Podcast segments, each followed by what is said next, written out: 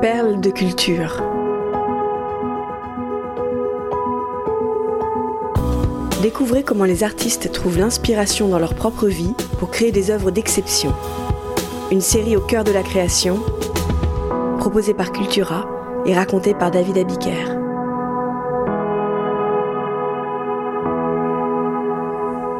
L'appel de la forêt de Jack London.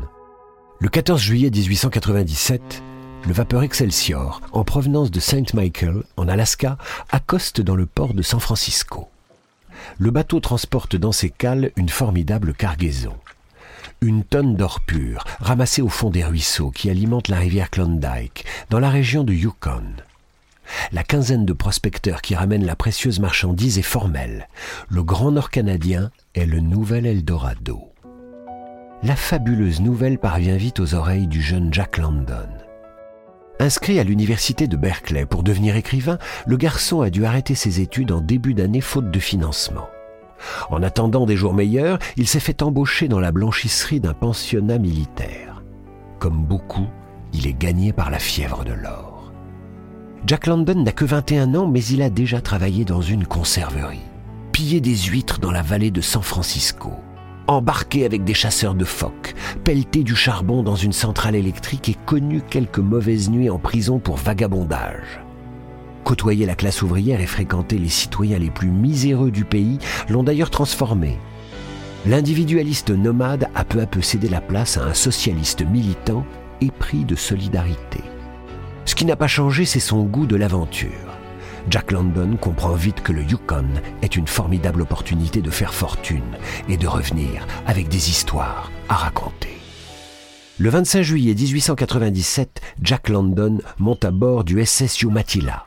Destination, l'Alaska. Il est accompagné de son beau-frère âgé de 60 ans, James Shepard, qui a hypothéqué sa maison pour financer leur expédition. Ils emportent avec eux une tonne de vivres et de matériel de quoi tenir une année comme l'exige la police montée du Nord-Ouest. Les autorités ont raison de craindre un afflux de migrants venus tenter leur chance aux abords du cercle arctique. Au tournant du siècle, près de 100 000 Américains quittent leur foyer et s'improvisent chercheurs d'or. Jack London fait partie des premiers à débarquer dans le port de Daya sur la côte américaine de l'Alaska. La destination finale est Dawson City, une ville qui a poussé comme un champignon avec la ruée vers l'or. C'est là-bas, au confluent de la rivière Klondike et du fleuve Yukon qu'a été découvert un an plus tôt le premier filon. Gagner Dawson n'est pas une promenade de santé. Il faut d'abord franchir avec de lourds fardeaux le redoutable col de Chilkoot qui marque la frontière entre les États-Unis et le Canada. Le sentier est obstrué par la glace et la neige. Les avalanches sont une menace permanente. Une fois l'obstacle passé, il faut encore construire une embarcation pour descendre sur près de 800 km le fleuve Yukon. Il ne faut pas tarder. Au début de l'automne, le gel rend la navigation impossible. En août 1897, Jack London bascule de l'autre côté du col Chilcoot. Il est désormais seul. Son beau-frère, malade, a renoncé dans l'ascension. Il est reparti chez eux, à Oakland, en Californie. Le 8 septembre, London atteint le lac Bennett, où il construit les deux bateaux qui lui permettent de descendre les rapides du Yukon. Il fera plus tard dans un livre le récit de cette dangereuse épreuve où il frôle la mort. Un mois plus tard, le 8 octobre, il parvient à Stewart River, à une centaine de kilomètres au sud de Dawson. Impossible d'aller plus loin. L'eau est en train de geler. Jack London et ses compagnons de route se réfugient dans des cabanes abandonnées près de la rivière tortueuse. C'est là qu'il prospecte et délimite une concession qu'il enregistre le 5 novembre. Il évoquera quelques années plus tard ce lieu dans son ouvrage Construire un feu. Il rendra compte du terrible froid qui saisit les hommes et les chiens de traîneau. Durant l'hiver 1897, il séjourne à Dawson et dilapide son temps et son argent dans les bars où les chercheurs partagent avec lui leurs histoires. Une fois arrivé à Dawson City, beaucoup oublient au fond d'un verre de whisky les raisons de leur voyage. Dans la ville, Jack London repère un espace laissé libre près d'une cabane en rondin. Il demande l'autorisation au propriétaire d'y planter sa tente pour passer l'hiver. Ses voisins sont deux frères, Marshall et Louis Bond. Âgés d'une trentaine d'années, ces deux anciens étudiants de Yale sont originaires de Santa Clara en Californie. Leur père est un riche propriétaire terrien qui possède une banque et exerce la fonction de juge. Ce ne sont pas vraiment des miséreux. Marshall et Louis Bond acceptent que leur jeune confrère entrepose ses provisions dans leur logement pour les mettre à l'abri des prédateurs. Riches ou pauvres, tous les participants de la rue et vers l'or sont sur un même pied d'égalité face à la rudesse de la nature glacée. Le premier soir, Jack London rejoint quelques hommes assemblés dans la cabane des bandes. Sont présents Marshall et Louis et d'autres prospecteurs. Ils se nomment Oliver Lafarge, Lyman Cold, Stanley Pierce. Silencieux, Jack London écoute. Son visage est mangé par une épaisse barbe broussailleuse. Une casquette tirée bas sur le front dissimule le haut de ses traits. La discussion s'engage sur le socialisme. Soudain, une voix engagée se fait entendre. Jack London, qui a pris sa carte au Socialist Labour Party d'Auckland en 1896, entreprend d'éclairer ses camarades sur la doctrine de Karl Marx.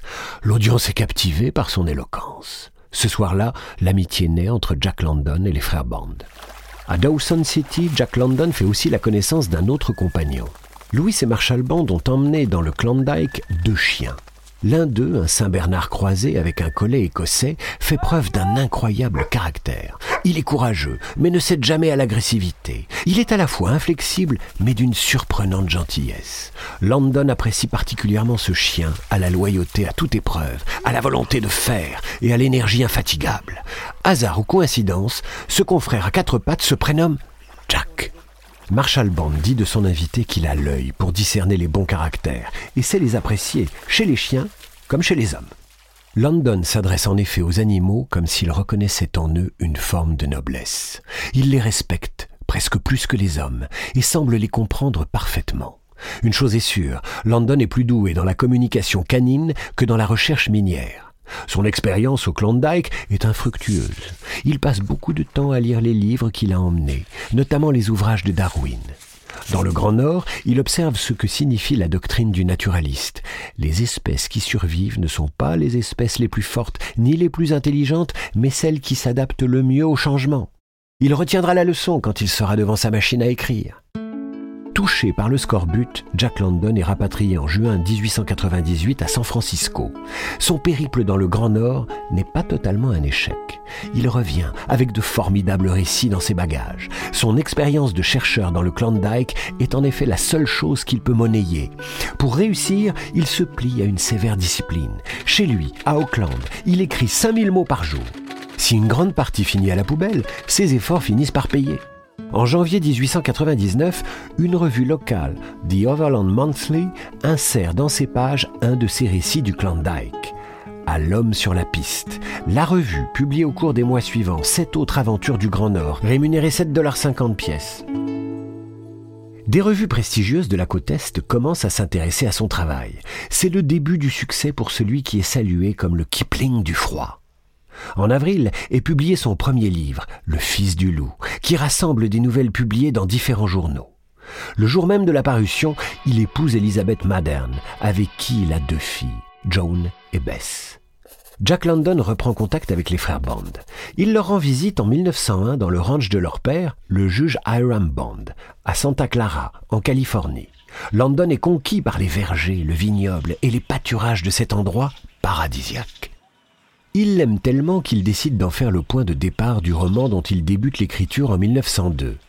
L'histoire de The Call of the Wild, publiée sous la forme d'un feuilleton du 20 juin au 18 juillet 1903 dans The Saturday Evening Post, s'inspire à nouveau de son séjour dans le Grand Nord. Le héros est un chien domestique volé à ses propriétaires pour devenir un chien de traîneau à l'époque de la ruée vers l'or. Pour dessiner le caractère courageux de l'animal, baptisé Buck, Jack London repense aux compagnons des frères Band. Les premières lignes du récit plantent le décor et rappellent le destin de Jack London. Buck ne lisait pas les journaux et était loin de savoir ce qui se tramait vers la fin de 1897, non seulement contre lui, mais contre tous ses congénères. En effet, dans toute la région qui s'étend du détroit de Puget à la baie de San Diego, on traquait les grands chiens à long poil, aussi habiles à se tirer d'affaires dans l'eau que sur la terre ferme.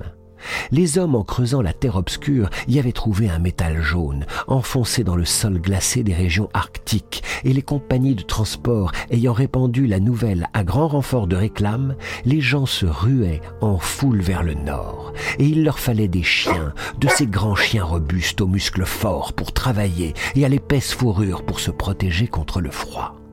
Buck habitait cette belle demeure, située dans la vallée ensoleillée de Santa Clara, qu'on appelle le domaine du juge Miller. Le monarque absolu de ce beau royaume était depuis quatre ans le chien Buck, magnifique animal dont le poids et la majesté tenaient du gigantesque Terre-Neuve Elno, son père, tandis que sa mère, Cheps, fine chienne collet de pure race écossaise, lui avait donné la beauté des formes et l'intelligence humaine de son regard. The Call of the Wild est édité en juillet 1903 aux États-Unis et trois ans plus tard en France sous le titre L'appel de la forêt. Le livre, trop souvent réservé à la jeunesse, résume bien la philosophie de son auteur, comme le précise Bernard Fauconnier, auteur d'une biographie de Jack London. Échapper à la tyrannie, à l'injustice, fuir vers un monde vierge et sauvage où la seule vérité qui vaille est celle de la force, de la volonté éperdue de survivre. L'appel de la forêt est un triomphe. La source de la fortune de Jack London se trouvait bien dans le Klondike. Post-scriptum. Comment faut-il traduire le titre original du livre, The Call of the Wild? La comtesse Raymonde de Galard, qui adapte l'ouvrage sous la forme d'un feuilleton dans le quotidien Le Temps en décembre 1905, opte pour l'appel de la forêt. Cette traduction est reprise au fil des éditions jusqu'en 1969 où le roman devient L'appel du Grand Nord.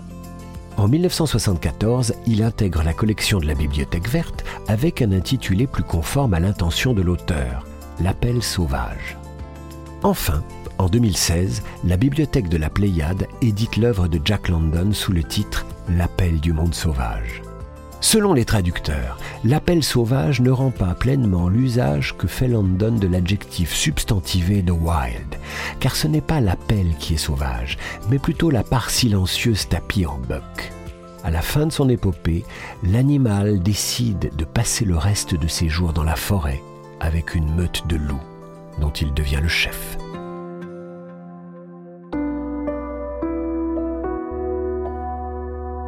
Perle de culture est un podcast Cultura produit par Création Collective.